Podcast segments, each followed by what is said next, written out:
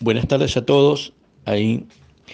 Bueno, vamos a empezar con las preguntas recibidas en estos días. ¿sí? Em, ahí veía a, a Adriana que, que dice, ¿cuáles son las épocas mejores para fertilizar y cuáles las que serían apropiado para usar los bioplaguicidas, para así armar nuestras estrategias. Bueno, ¿cuáles son las épocas mejores para fertilizar?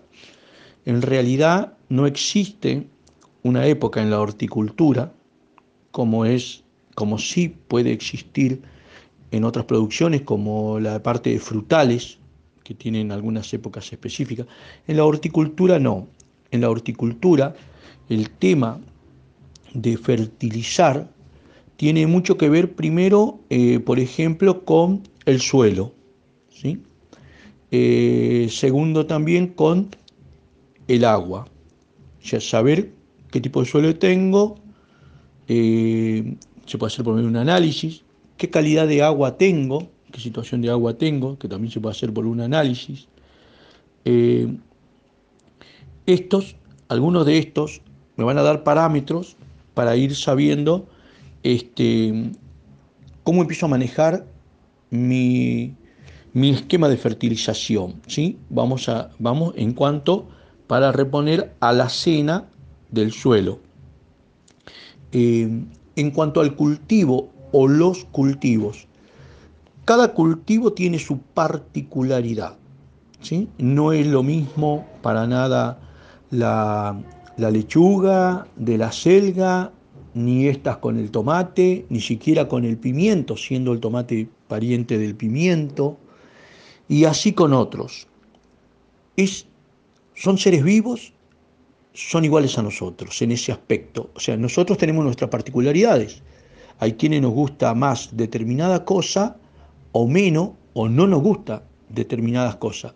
Y necesitamos determinadas cosas en determinados momentos de, nuestro, de nuestra vida. Es así en las plantas y en lo que refiere a la alimentación, con el tema de la fertilización, también es así.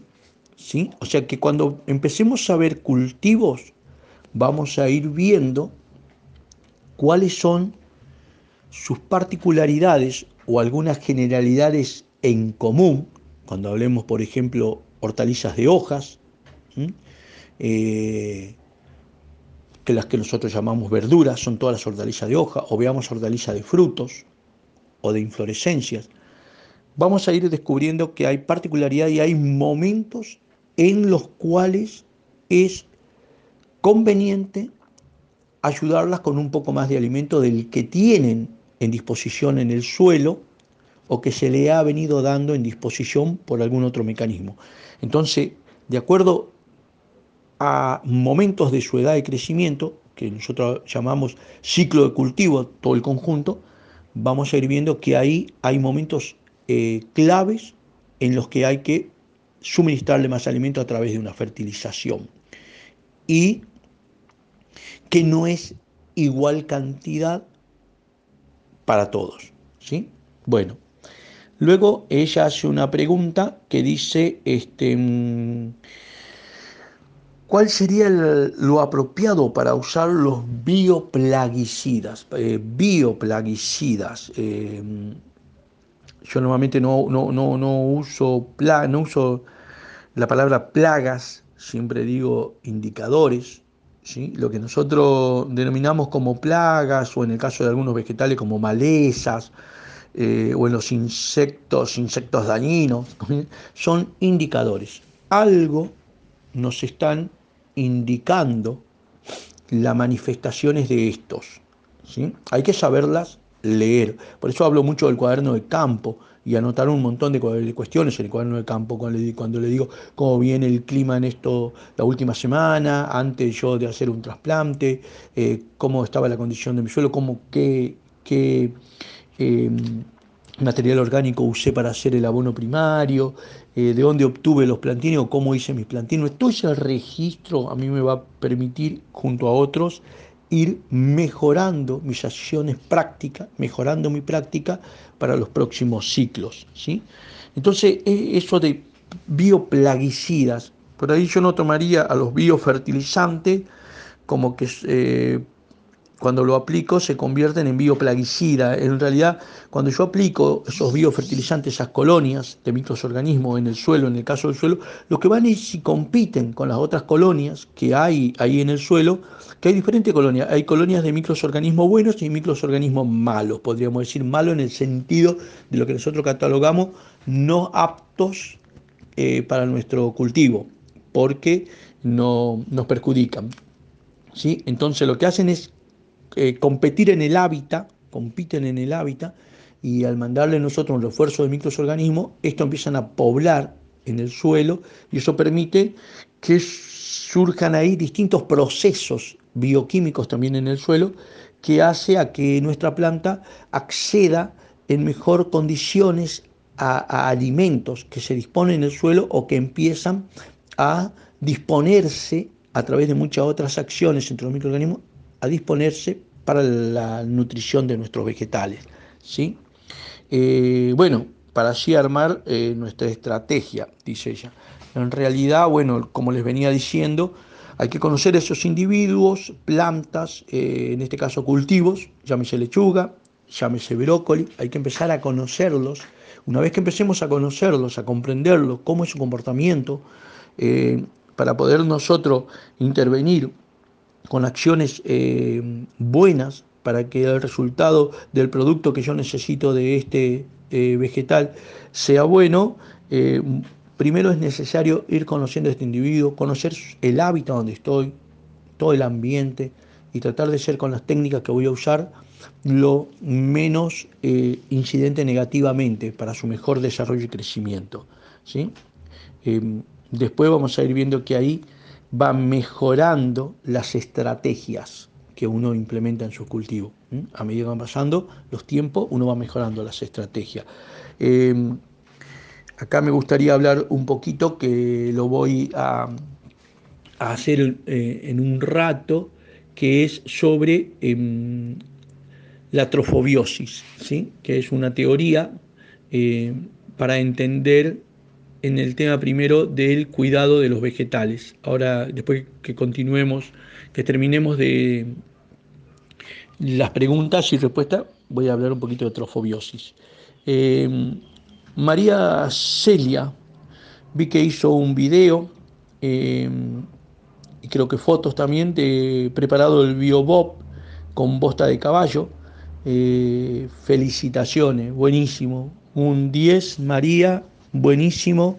Eh, gracias por estar contribuyendo de esta manera y a la vez mostrando lo que estás haciendo en tu unidad y compartiendo para todos, sociabilizando esa experiencia y esa información. Eh, la verdad que espectacular. Eh, luego, Abelardo, Abelardo dice, ¿sirve la bosta de cuatro o cinco días para preparar BioBob? Vieron que nosotros sugerimos un día o dos. Lo que sucede es que a medida que la bosta se va secando más día, va disminuyendo eh, las colonias de microorganismos porque se va secando el ambiente de la bosta, entonces van eh, desactivándose las colonias, ¿sí? es como que se van reduciendo terriblemente. Eh, esto hace que luego no sirva para lo que nosotros la necesitamos, que es eh, llevar colonias para formar un biofertilizante. Sí va a servir la bosta seca para después este, poderla usar como una base de nutrientes, ¿sí? como un abonaje, como un abono, más o menos bueno. Pero hay que que se haya aclarado esto para, para y para todo. Luego, eh, Ronald Veo que Ronald hace un aporte sobre ventajas y desventajas entre la siembra directa al suelo y el trasplante de plantines, ¿sí? Eh, y también algo sobre el concepto del manejo del sustrato. Eh, muy claro, muy bueno, la verdad que Ronald 10 eh, Ronald, muy bueno, gracias ahí también por la contribución. Eh, veo que hay muchos que están como desesperados de ir queriendo saber algunas cosas como esto de manejo del sustrato, todo eso, creo que todos recibieron la grilla de cómo van a ser eh, las materias mes a mes que vamos a ir viendo, los temas que vamos a ir viendo, entonces después vamos a ir abordando todos estos temas. Quiero volverles a recalcar y que se acuerden que todo lo que es biofertilizante, microorganismos, eh, minerales, material orgánico, eh, todo eso se va a ir viendo transversalmente durante todo el año, ¿sí? se va a ir viendo en cada aplicación después con los cultivos. Así también va a ser monitoreo de plaga 1 y 2 fue para recordar.